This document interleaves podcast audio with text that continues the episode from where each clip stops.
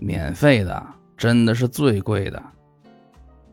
您听到别人说免费的是最贵的，是什么感受？多年前最开始听到这句话的时候，我觉得说话的人有点矫情，为了显得自己超凡脱俗。后来随着阅历的增加，开始认可这个观点。这些年大家都不提互联网的免费模式了，这在相当一段时间内是个比较高频的词儿。因为互联网商业模式天生的打破地域限制的特殊性呢，再加上风投的加入，不计一切拼速度和规模，就成了发展初期最重要的任务。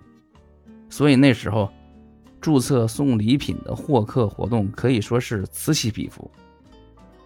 记得看过一篇文章，说是在北京一个互联网公司聚集的地方。一路上可以领到了包括牙膏、牙刷的各种各样的小的生活用品。很多互联网公司一边别无选择地支出着运营成本，一边呢提供用户免费的服务，一边又摸索着盈利模式，是那时候的常态。如果这家公司没能持续下去，那原有的用户也就没有办法继续使用相应的服务了。企业稳健经营。才是用户长期享受服务的关键，打价格战是不可持续的。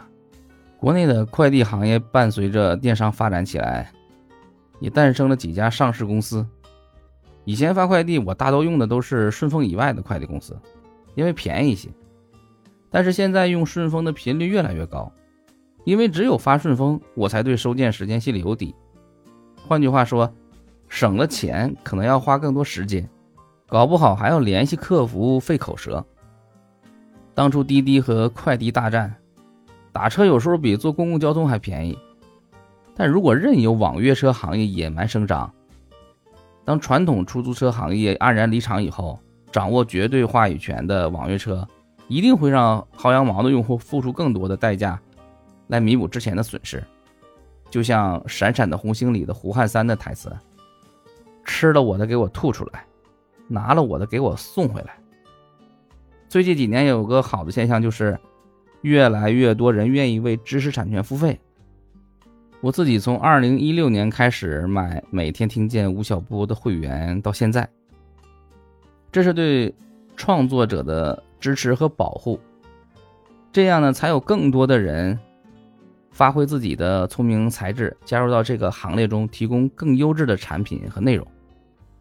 将来有一天呢，角色转换，我们自己作为生产端也不用担心用户都只想白嫖，这才是一个合理的业态。您有没有什么印象深刻的经历？不妨留言分享。